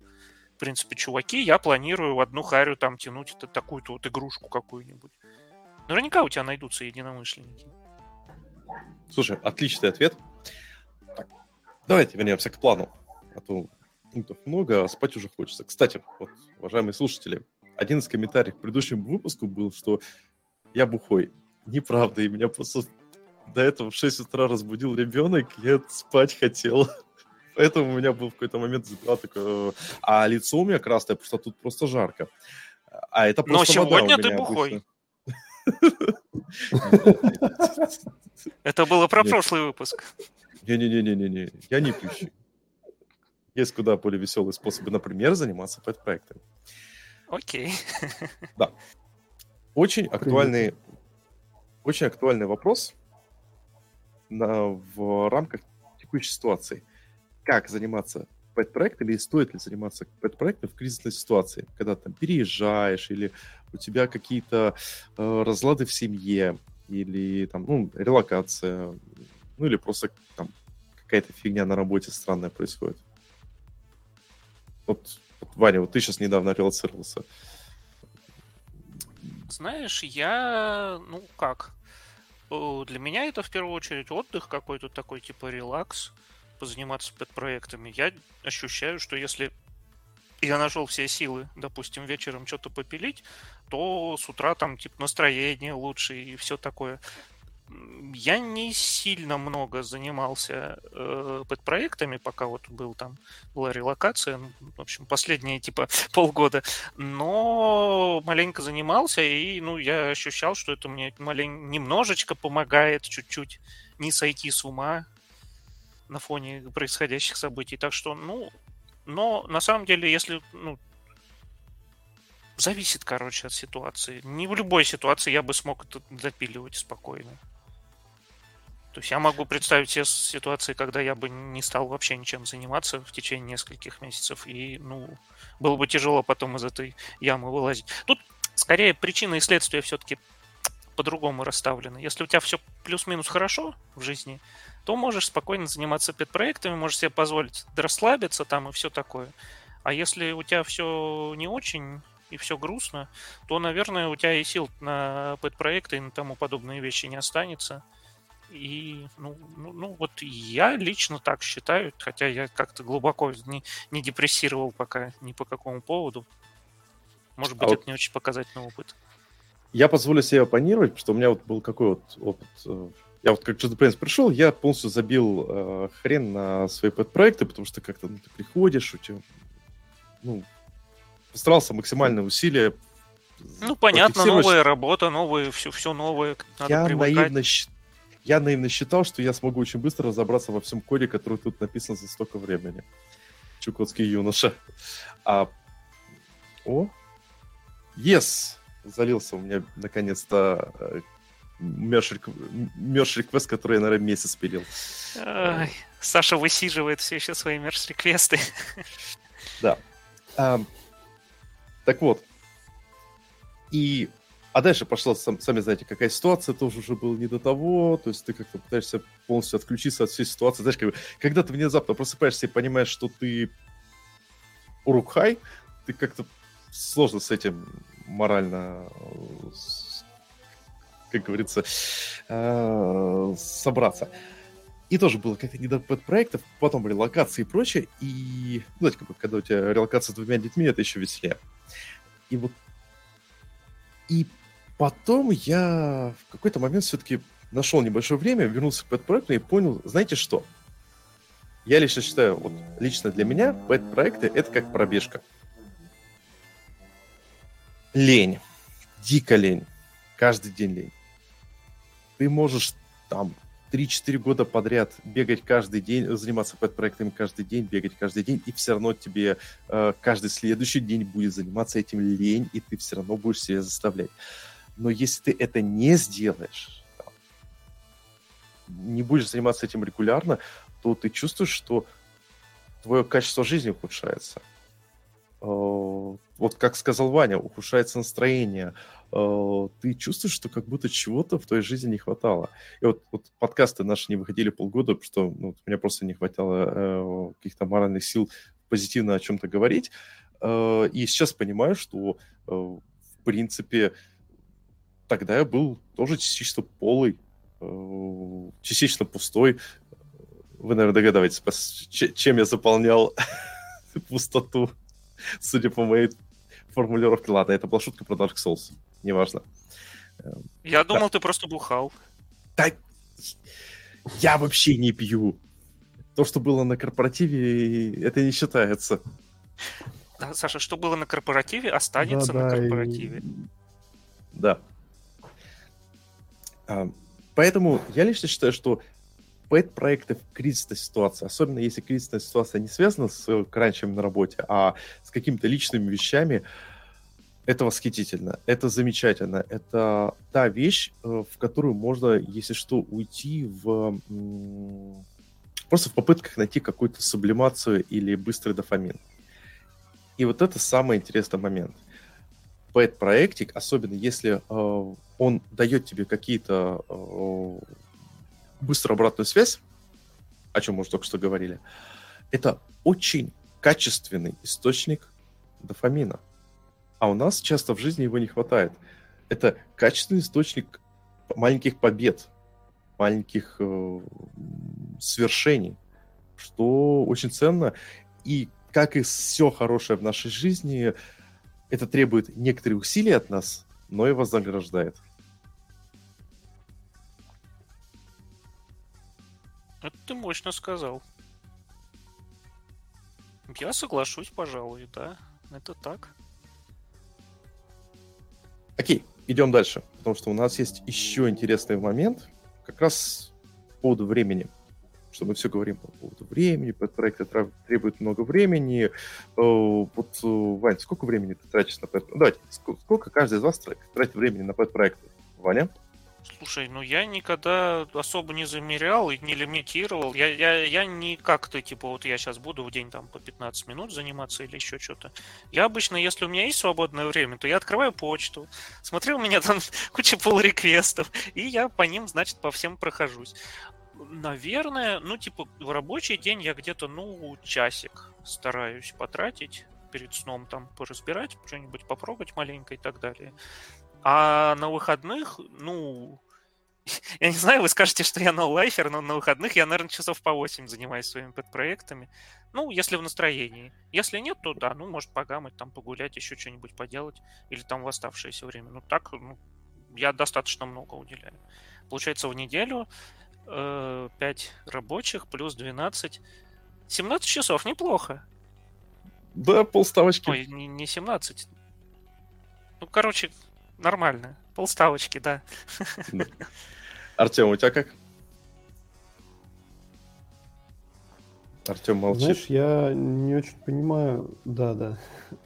У нас, видно, лак немножко в сети есть. Э, я не очень понимаю этот концепт о том, что, типа, а, там, педпроекты в кризис или не в кризис. А педпроект — это же не работа, как бы. И поэтому ты, ты ими занимаешься, чтобы что? Ну, для себя, да? Ты, то есть, пытаешься... Тебе либо по фану, либо ты так расслабляешься, либо ты компенсируешь э, недостаток там на работе чего-то, э, новых технологий, там, развития, там, или, не знаю, просто переключаешься. Вот. И я, ну, я отношусь к пет-проектам в такой парадигме. Соответственно, исходя из этого, ну, как бы, если тебе прям вообще плохо, ты как выжатый лимон, ну, не занимайся. А если ты как выжатый лимон, но ты позанимался и тебе стало хорошо, ну, значит, занимайся. Ну, то есть, как бы все по, по, по самоощущению, по самочувствию. Люди разные. Для кого-то там, ну, типа, вот, надо себя заставлять. Кто-то просто горит, кто-то ну, очень легко к этому относится, сел, запилил пок, там, выкинул его, завтра забыл, там, послезавтра еще раз запилил его, и ничего страшного. Вот, поэтому я, я призываю относиться к пет-проектам как можно проще. Просто получать от них фан, и если что-то получится, здорово. Если ничего не получится, ну, мы получили фан, все хорошо. Да, это очень важно. Чем, чем пэт-проект отличается от работы? Тем, что над тобой никто не стоит с палкой и не требует, чтобы там какой-то value из этого извлечен был или еще что-то. Просто делаешь по приколу, как тебе нравится, и абсолютно не паришься. Конечно, если да. какой-то комьюнити у проекта формируется, то у него начинают ожидания также формироваться, и становится сложнее. Уже ощущаешь, что ты отвечаешь за что-то, и над тобой стоит с палкой там условный контрибьютор там, или пользователь. Но это тоже совсем другая история. В основном народ в open source все-таки довольно адекватный и хорошо относится. Ну, за исключением некоторых уголков русского комьюнити, да, там, там все тяжело местами. Да и то местами, ну, Еще раз комьюнити известно. Раст комьюнити я отка- отказываюсь обсуждать. Ладно. да. А, вообще, если говорить о времени, вот я согласен с вами, ребят, и тут поделюсь немного своим опытом. У меня получается как? На выходных, наверное, часа 4 а, выкраиваю, и по будням, ну сейчас вообще полный голяк, а иногда раньше бывало там, можно было там проснуться и два часа до работы, там, пока вся семья спит, так сидит пофигачивать. Есть, ну, это было давно, это еще... Сейчас с этим сложнее. И вот тут есть очень интересный момент. Когда мы говорим о пэт-проектах, мы часто забываем, что не все то время, пока мы сидим за компьютером, мы этим занимаемся. То есть лично у меня как? Там, я пошел гулять с э, мелкими засранцами. Если я сейчас не занимаюсь пэт-проектом, я воткну в уши там Пратчета или э, там, того же Азимова и буду просто слушать книгу. А если я занимался до этого пэт-проектом или я планирую этим заниматься, я буду просто планировать, что я буду делать дальше. И это на самом деле великая вещь, которая, я считаю, очень актуальна для, таких семейных людей, э, у которых постоянно дети отнимают кучу времени, причем которое ты, ты не активное время, это полуактивное время, когда ты просто наблюдаешь, следишь, кормишь, задницу моешь и так далее и тому подобное. Когда мозг в это время может продолжать работать и планировать. И если так подумать, как часто нам на работе не хватает времени на планирование. Мы сидим и думаем, так, надо сесть и запилить. Вместо того, чтобы просто встать, выйти на балкончик, подышать свежим воздухом э, и понять, как сделать все гораздо проще. А тут у тебя там куча свободного времени, когда ты не... у тебя руки отбирают от клавиатуры, а, а мозг остается возле компьютера, и ты можешь продолжать планировать. Поэтому я вот вопрос, сколько времени тратить на пэт-проект, ответил бы так. Ты можешь тратить активно время очень немного, но если ты занимаешься пэт-проектом, то у тебя твое э, пассивное время э, остается правильно утилизированным. Так, как-то так. Э, тут еще у меня есть отдельный хороший пункт про регулярность отвлечения, но мы это уже, в принципе, поговорили. Э, во, очень хороший момент. Связан с тем, чем заниматься, э, как выбирать идеи для пэт-проектов и прочее. Э, вот я, э, вы, ребят, часто говорили про пэт-проекты, и я заметил интересную вещь. В большинстве случаев э, мы для пэт-проектов выбираем какие-то вещи, которые близки нашим, тем, чему мы занимаемся, но не сильно близки как бы, как говорится, как разумная альтернатива. И вот я в какой-то момент задумался. Ведь когда ты разрабатываешь пэт-проект, тебе стоит сфокусироваться на именно тех вещах, которые ты не можешь заполучить, дополучить, э, знаете, как вот, люди, если ты не можешь э, в своей нормальной еде дополучить каких-то витаминов, ты кушаешь их в таблетках. Соответственно, если ты какую-то, каких-то ништяков не можешь получить на работе, значит, ты имеет смысл это компенсировать на пэт-проект. Например, это, опять же, ребят, это мое мнение, и вы можете здорово понять. Есть, что я считаю? Если ты, допустим, тимлит, и у тебя большая часть времени ты занимаешься тем, что ревьюешь код, пинаешь э, сеньоров, ревьюешь код, пинаешь сеньоров, то, скорее всего, у тебя не хватает возможности просто сделать что-то руками. И пэт-проект, в котором просто возьмешь и сделаешь что-то законченное руками, будет очень позитивно. Если ты тех лид, которого другая ситуация, ты пилишь какие-то задачи, но у тебя очень много административщины, поэтому ты что-то большое глобально не можешь сделать, а, но ты постоянно делаешь что-то, что такое быстрое и приносит максимальный бизнес-value за а, минимальный срок то, скорее всего, тебе в данном случае пэт-проектик будет в тему, где покопаться, поковыряться, что-нибудь там выдергивать.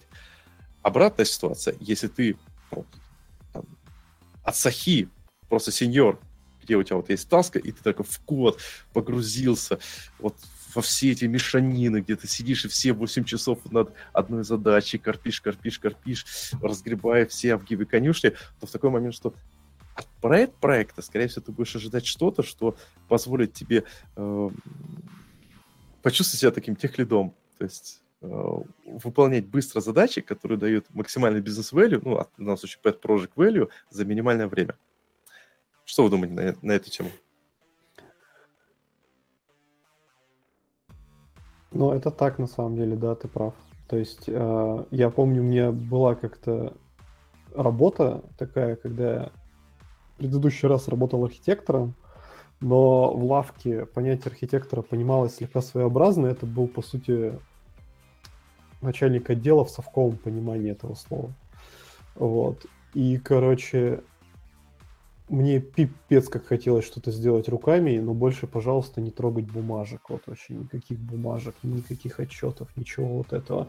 Вот. И я тогда прям приходил с работы и прям херачил свои пет-проекты, наверное, ну, типа 8 часов на работе и, наверное, еще 4 часа 4 по вечерам, короче, просто чтобы что, ну, типа, чтобы чувствовать себя, что ты сделал что-то, короче. Ну, ты кроме тупой бумажной писанины. Вот, и это было прям по кайфу. То есть вот прям где-то там по, по, по 3-4 часа после работы, еще часов по 8, короче, в выходные. Но это прям был кайф.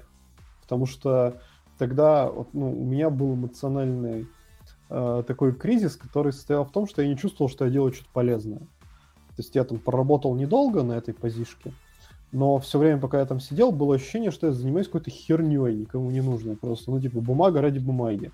И вот эта вот э, как бы возможность после работы зафигачить что-то в педпроекте, оно как-то работает, это была прям офигенная психологическая разгрузка это прям был ну, большой кайф-кайф. И, и вот да. То есть, ну, я не знаю насчет того, что типа там, если ты тимлит там или там техлит, либо еще кто-то, вот, э, когда я был, проходил через эти позишки, у меня вот проблем, которые Саша описал, не возникало, не было потребности в этом. У меня скорее была потребность в том, что мне там надоел мой текущий проект, хочу другую технологию помацать, дайте мне, пожалуйста. Вот такое случалось, а что вот, типа, я там, ну, типа, как-то по, по карьере хочу вниз, там, влево, вправо, такого обычно, ну, как бы не было. Но, но в целом идея правильная, что зачастую в пет-проекте ты пытаешься реализовать то, чего тебе не хватает ну, на работе. Да, пэт-проект и витаминка. Слушайте, у нас наши слушатели... А, кстати, Ваня, может, у тебя есть какой-то комментарий? Нет, я, я согласен тоже с твоей пламенной речью. Да. У нас слушатели наш задают вопрос. А вы верите в пэт-проекты по приколу, без будущего? Вы будете такой проект молотить? И давайте сразу такой. Вот если мы понимаем, что этот проект в стол, ты его никогда никому не покажешь, у него нет будущего. Как от этого получать фан? Депресси- депрессивный проект без будущего. Да ладно, надо понимать, что большая часть твоих проектов не имеет абсолютно никакого будущего, и ты сам тоже. И вот с этой позиции уже можно начинать рассуждать. Ты прям а. мотиватор. Ну, вообще мы это обсуждали в прошлом подкасте о том, что ценность педпроекта, она же не в том, что обязательно твой педпроект выстрелит. И ты, не знаю, там, заработаешь на нем миллиарды долларов или а, там всемирную известность и все там Э, гуру open source комьюнити будут видеть тебя там падать перед тобой, короче, ниц и говорить, о господи, это тот самый чувак, который запилил туду лист. Не, погоди, погоди, в смысле, в смысле не будут? Что? Стоп, стоп, что? Почему, как? Жизнь боль, сорян. Вот, а, как бы, ну, скорее всего, это не случится, но а, тот факт, что пока ты пилишь этот проект и получил кайф какой-то, ну, тебе было просто весело.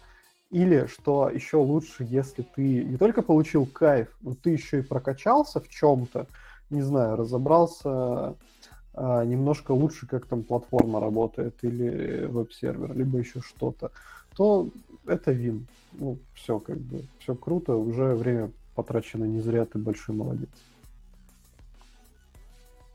Да, я вот с этим солидарен. Очень важный поинт, что ты немножко прокачался. Играешь ты, короче, в РПГшку какую-нибудь, и там у тебя задание типа а, почисти там подвал от крыс или еще какая-нибудь хрень. Тебе нафиг не упали ни эти крысы, там, ни их владелец. Тебе пофигу, какое у них будущее. Тебе ну, нужно экспо, экспо. Экспо это экспо всегда. Поэтому просто на экспо нарезаешь эти пет-проекты, и все, и у тебя все прекрасно. Экспа не пахнет. А, Слушайте, от себя хочу отметить, что если э, говорим про игровые проекты, э, то тут работает принцип прототипов. То есть все игры э, нормальные делаются по принципу, вот мы делаем прототип, чтобы посмотреть, в это вообще можно играть или нет.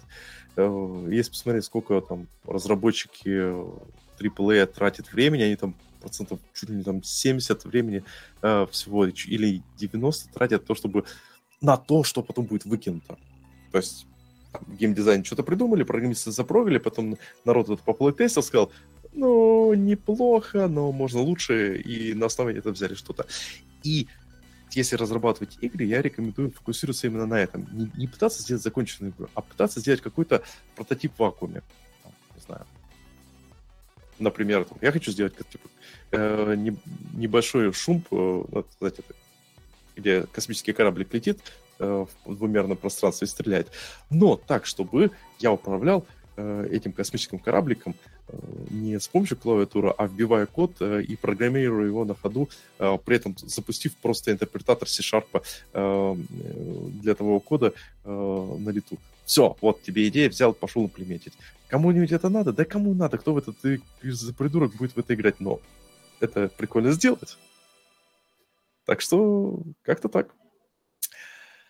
Слушайте, давайте, финальная тема. Мы тут решили покороче, значит, будем покороче. Финальный вопрос. Знаете, вот ведь пэт-проекты могут и мешать работе. Вот представьте ситуацию. Вы занимаетесь пэт-проектом, а он занимается... Ведь это же время вы могли отдать своей фирме, своему проектику, своей кровушки, за что вам денежку платят? Вот что же вы за человек-то такой? Ну, а если серьезно, вот как вы думаете, может ли быть ситуация, при которой пэт-проект ну, реально мешает своей работе? Человек думает о пэт-проекте, а не думает о том, э, чтобы приносить бизнес-вэлю. Можно. У меня, у меня есть небольшое небольшое отступление от этого вопроса, но интересное. Э, у меня, например, в списке моих педпроектов бесконечных значатся и какие-нибудь рабочие штуки. Тоже их там не очень много, но у нас есть open source на работе. И там есть такие задачки, которые, ну, как бы, типа, не срочно, типа, вроде как мы делать прямо сейчас не хотим на работе. И, ну, там, за оплачиваемое время наших девелоперов что-то делать. Но я лично хочу сделать какую-то штуку там в open source части нашего продукта. Я просто иду и делаю там в свое свободное время совершенно спокойно. С одной стороны, как бы вот время моего пет-проектика отдается, ну, по факту отдается компании. С другой стороны, кажется, что именно такие вот проектики полурабочие, они как раз и наибольшую опасность представляют для компании, потому что проще всего на работе начать отвлекаться именно вот на такой полурабочий пет-проект и начать что-то по нему пилить, вместо того, чтобы пилить там то, что тебе, собственно, сказали. И потом отмазываться, что ну вот, мол, это, это, это, же, это же рабочий тоже репозиторий, чего нет-то. Есть ли, ну, представляет ли это настоящую опасность? Я лично считаю, что нет. Потому что, как в какой-то книжке было написано, программисты, они как пчелы. Ты можешь просто поставить вот для них улей, и ухаживать за ними, и забирать у них мед, пока они не смотрят. То есть, ну, чуваки в любом случае отвлекутся, или там чувихи, если, ну, если им реально что-то интересно запиливать там свое, ну, ты, ты ничего с ними не сделаешь, ты им никак не помешаешь. А если они будут заниматься этими педпроектиками, им будет хорошо, весело, раздолье, значит, везде, мир, труд, май, то это будет в целом сказываться позитивно на продуктивности сотрудников. И поэтому, ну, прям большой какой-то беды я в этом не вижу. Конечно, наверняка есть случаи, когда какой-нибудь чувак там уходит на несколько месяцев, пилит чисто свой педпроект и по работе ничего не делает. И, ну, это, это мы, конечно, осуждаем. Ну, а так, что человек просто там на часик больше, на часик меньше там времени потратил на работе, ну, кому какая разница? Всем известно, что продуктивно работать там 8 часов на работе нельзя, или ну, намного меньше.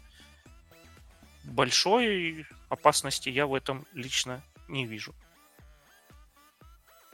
У меня, мне очень напомнила твоя фраза про пчел. Сериал смотрели? Сериал «Девс».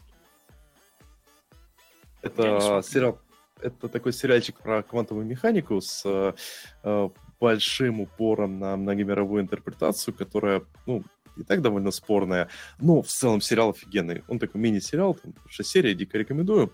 И там есть просто момент, э, там, одного из героев э, приглашают в специальную там, секретную команду, которая э, разрабатывает на квантовых компьютеров, в секретную комнату, в клетке Фарадея, он приходит, его сажают за компьютер и говорят, смотри, вот у тебя компьютер, вот код. Она такая, и что мне делать? Я не знаю, вот код, разбирайся, делай что-то. А частично это мне напомнило мой онбординг. Но... Саша, ну я, я честно старался, может быть, у меня не вышло. Не, не, это не претензия, это скорее то, что именно фишка, что э, ты э, очень часто э, работаешь, как бы в хорошей компании программисту дает достаточное количество свободы, чтобы он, вот ему дали, и он уже думает, как это улучшать. А, и вот э, говоря про pet-проекты, слушайте, у меня был веселый experience, э, когда я выходил полностью в работу над pet-проектом, забивал на основную работу. Это называется время на бенче. То есть, когда ты э, в компании, которая работаешь в компании, которая предпочитает плавать э, без э, парусов, у тебя есть такая вещь, как э, смена проекта. И знаете, вот это прекрасное время, когда ты Ладно, есть совсем прекрасное время, когда ты ушел с проекта, еще месяц сидишь на бенче, но у меня никогда такого не было. У меня был момент, когда я все уже дела передал, со всеми попрощался, все задачи сделал, но технически я еще на, старой, старой, на старом проекте работаю. А на новый меня еще не определили. И есть некоторое время, когда я ну, вроде бы там должен был что делать по старому проекту, я уже там и так все сделал. Я просто сидел, занимался пэт-проектами. И вот это очень, я считаю, что довольно success момент, эм, если вы работаете в компаниях, которые э, предпочитают триремы, э, а не галеры, ой, нет, наоборот, галеры, а не триремы, будет твои, что ли, вот всю шутку испортил. Э, компании, не любящие триремы, э, то э, вам, скорее всего, будет знаком понятие бенча. И очень многие люди такие задаются вопросом, чем заниматься за бенча. И там начинается, вот, сидишь там кучу курсов дополнительно проходишь и прочего. А, а почему бы пойти, не пойти другим путем и не заняться своим пэт-проектом? Ты в таком случае, если особенно бенч длительный, ты сможешь э, хватку кодерскую сохранить, потому что ты постоянно будешь что-то кодить, при этом ты э, на новый проект придешь не в состоянии такого, так, я прошел 50 курсов по АВСу, ни хрена не помню, но устал сильно как собака, а ты придешь энергичный, веселый и спек-проектиком. Слушай, я, я неоднократно уже поднимал этот вопрос, но может лучше бухать? Чем что? Чем всем вот этим заниматься? Чем подкасты писать? Может быть, и это тоже. Да нет, Саш, не лично тебе. Я... Нет, нет, нет. Ну ты а понял правильно.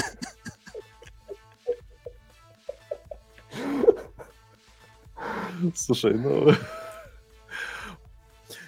Кстати, слушайте, очень интересный поинт. Э, наш слушатель говорит, что почти все его карьерные маневры осуществлялись в основном за счет скиллов, полученных из пэт-проектов. Эм, я считаю, что это действительно правда. У меня, у меня вот был случай именно, когда я ушел с головой в темлидство, когда ты реально большую часть времени занимаешься всякой процессной фигней, и э, почищением задницы, э, ну, вы знаете, чем тимлиды занимаются. Я не знаю.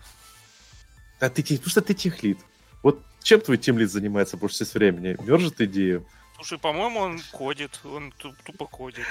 Он а это, мне кажется, он просто... Ну, он крутой, у него еще времени... Мне кажется, он просто еще... У него основное рабочее время э, мержить идеи, а, а дальше кодить, кодить, кодить, кодить, кодить. Он кодит больше, чем я, я, я удивляюсь. Да, это да. Я скорее про то, что, вот, допустим, там, где я работал, там тем лиду просто не хватало времени. У тебя слишком много времени на, там, на код-ревью, на объяснение чего-то, на прояснение тасок и прочего, и ты не можешь на себя взять большую задачу, ты делаешь мелкие. И вот проекты лично мне тогда помогли очень сильно, хорошо э, вернуть навык именно кодинга, когда ты решаешь проблемы, решаешь задачи средством кодинга. Потому что есть вторая проблемка. Если ты работаешь, пишешь круды, то ты очень быстро научишься профессионально подключать библиотечки. И это совершенно не связано с тем, что называется навык программирования, когда тебе нужно решить проблему написанием кода. Вообще никак не связано. Ты просто интеллектуально соединяешь одни библиотечки с другими. И вот для таких целей пэт-проекты тоже очень шикарны, потому что они позволяют тебе снова писать что-то руками, что-то цельное, что-то рабочее. Слушайте, мне кажется, пора закругляться, потому что, мне кажется, мой злой сосед сейчас проснется и будет снова ругаться. А когда мне на непонятном языке говорят, э, на меня кричат, причем из понятного только маты, э, мне становится страшно.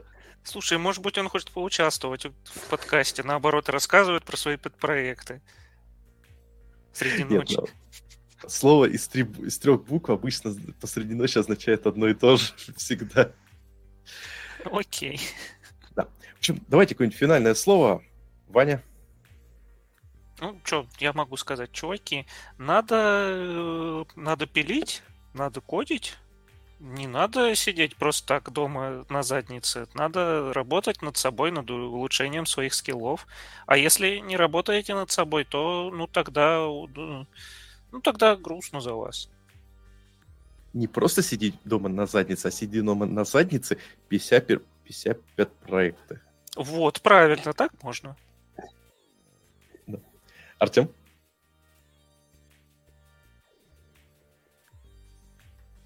Что я? Для наших, для наших слушателей Артем э, мило улыбается и моргает. Да, да.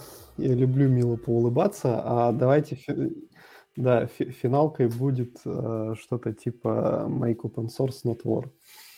Хорошая же финалка.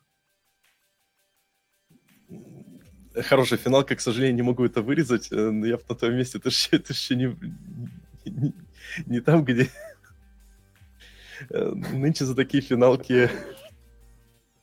Да, не будем ничего я говорить. За open source только. Да, да, open source. А, я отвечу просто. Пилите пэт-проекты в VR. Всем спасибо. Всем пока. Пока. Пока-пока.